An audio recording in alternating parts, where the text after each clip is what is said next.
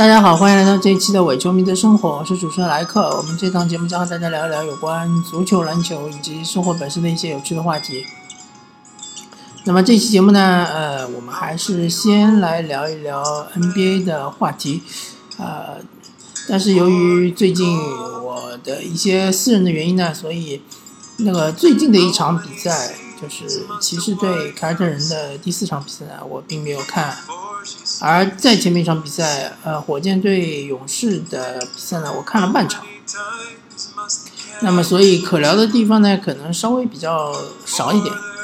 我也不不想多呃使用就是公众号里面的一些大 V 们他们的对于比赛的评价，只是班论他们的评价。我是希望自己就是说能够看了比赛之后呢，给大家一些呃个人的见解吧。那么先说一说形势，形势现在呢是，呃，火箭一比二落后勇士，然后骑士是二比二打平啊凯尔特人。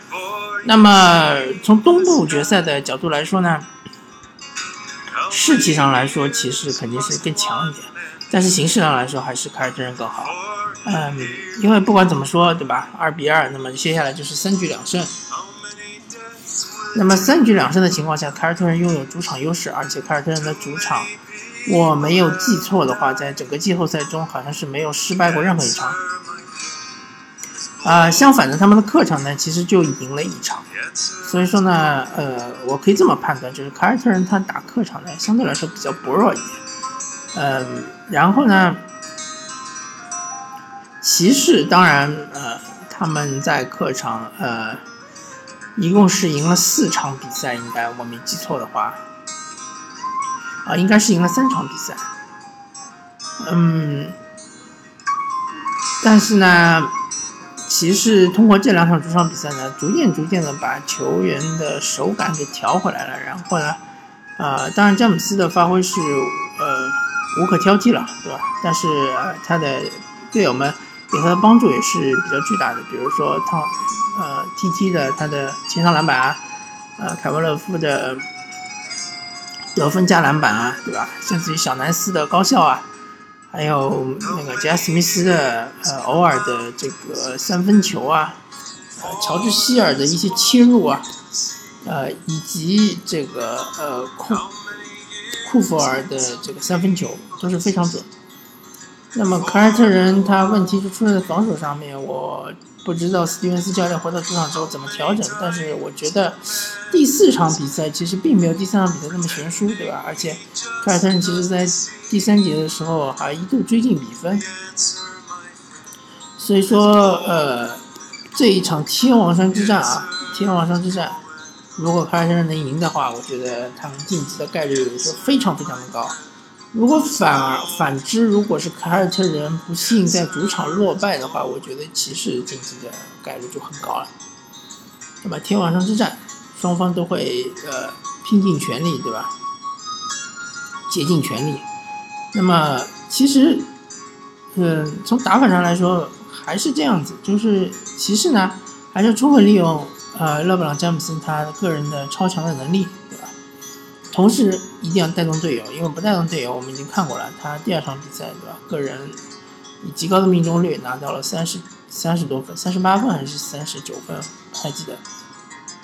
最终还是惜败。那么凯尔特人呢？其实就是要呃，除了在防守中要阻止勒布朗詹姆斯之外呢，还在进攻端要不断的消耗他，对吧？希望他更多的补防，甚至于可以攻击他，直接就是面对詹姆斯可以做一定的突破啊，呃，跳投啊之类的，要不断的消耗詹姆斯，同时要呃防止他的队友某个点的爆发，对吧？如果说不是爆发，比如说勒夫得个十十分左右啊，或者十五分左右啊，对吧？呃，克呃。T T，比如说拿个两个前场篮板啊，对吧？小南斯拿个两三分啊，或者这个乔治希尔拿个十分不到啊，这样的情况啊，凯尔特人还是能接受的。哦，或者呃，科沃尔能拿个投进个两个三分球啊，但是如果他四投四中投进四个三分球，对于凯尔特人就有点吃力了，对吧？所以他还是要在自己的进攻端要把。自己做到尽量的最好，对吧？然后呢，嗯，西部的话现在就形势比较微妙。首先库里开了，对吧？嗯，如果下一场库里的主场还是能开的话，我觉得火箭队应该是凶多吉少了。然后如果说火箭队不能在勇士的客场拿到一一场胜利的话，那么后面的比赛，对吧？后面还有四场，啊，还有三场比赛，火箭要保持一个三连胜，我觉得是极其极其困难的。所以这场比赛对火箭来说，其实可以当做第七场来打，但是对勇士来说，他们的回旋的余地就大很多。呃，我不太相信勇士会像，嗯。两年前他们的对手雷霆这样，对吧？三比一领先，然后再被对手翻盘。毕竟勇士现在的实力更强劲，对吧？呃，那么火箭有什么办法呢？首先就是要控制失误，其次就是保罗一定要打开。呃，光靠哈登一个人确实是很困难，而且哈登的状态，呃，除了第一场特别好之后之外，好像是。另外两场并不是非常好，那么还有就是他的角色球员的三分一定要投开，阿里扎什么塔克啊，特别是你们面对，呃，如果你们是面对追梦格林或者是杜兰特的补防，那么可以，嗯，缓一缓，对吧？或者是选择突破。如果你们面对的是，呃，像是什么乔丹贝尔啊，或者是呃库里的补防啊，就要坚决投，对吧？嗯，巴莫特不知道他的状态现在到底恢复成什么样子了。如果实在不行的话，那么只能弃用，对吧？呃，如果说一定要填这个时间的话，可以试一试莱昂德森，对吧？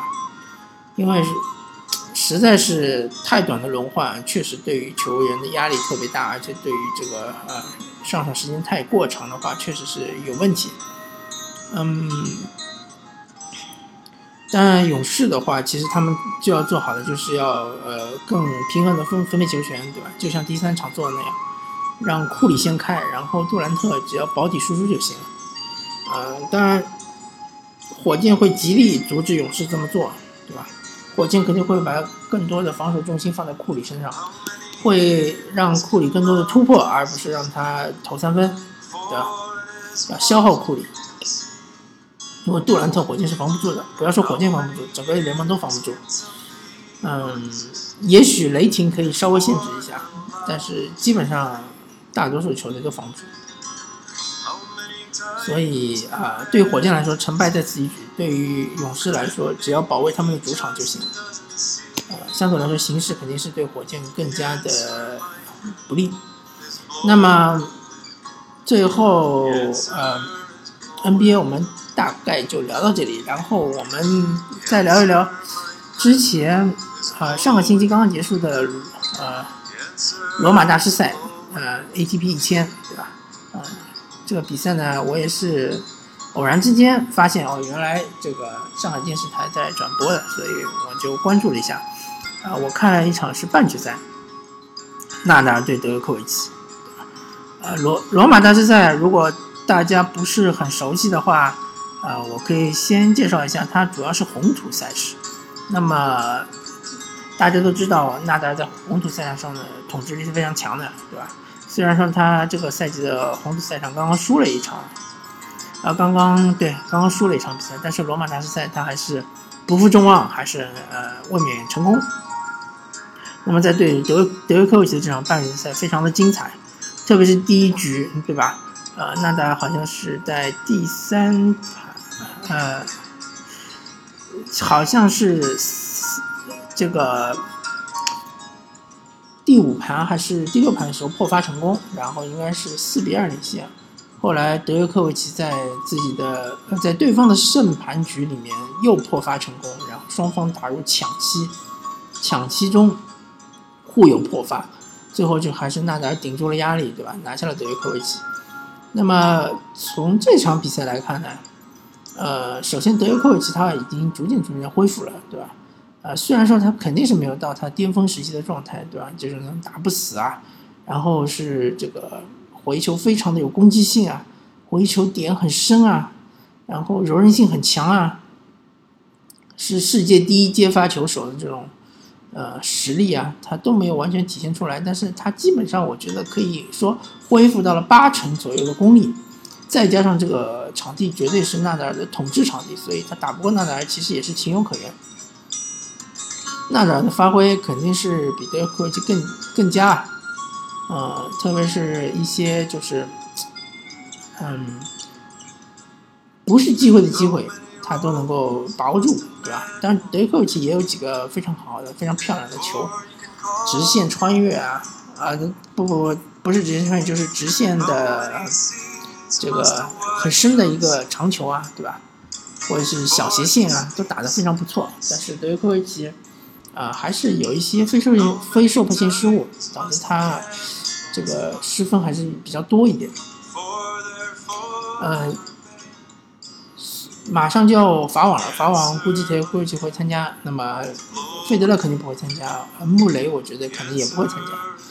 那么现在法网对于纳达尔唯一的挑战就是德约科维奇，如果德约科维奇不能把自己状态调整到百分之一百的话，我觉得纳达尔可能。还是能够啊第十一次举起火火枪手杯，对吧？但是但是大家注意，法网之后就是哦呃就是温网，对吧？温布尔的网球公开赛草地赛场上的话，纳达尔他的呃统治力肯定是下降了很多。然后费德勒会回来，然后德约科维奇也会回来。那么穆雷嗯可能伤势的原因。不一定能回来，或者说不一定能调整最好。但是这个三巨头在的话，嗯，其实对于温网的精彩程度来说是还是呃非常好的一个现象，然后非常好的一个前提条件。希望德约科维奇能够呃逐渐逐渐的调整他的状态到最佳的巅峰，甚至于超越他的巅峰，对吧？呃然后还有一点就是希望年轻的选手能够。打破这个四巨头的垄断，对吧？呃，毕竟我们已经等了太长时间，九零一代已经基本上已经打到现在已经没落了，对吧？九五一代还是没有起来，我们可能要寄希望于九八、九九这一代。希望呃，男子网坛这个进入一个群雄逐鹿、那么竞争越来越激烈的这样一个呃境地，好吧？好，那么这期我们伪球迷生活就聊到这里，感谢大家收听，我们下期再见，拜拜。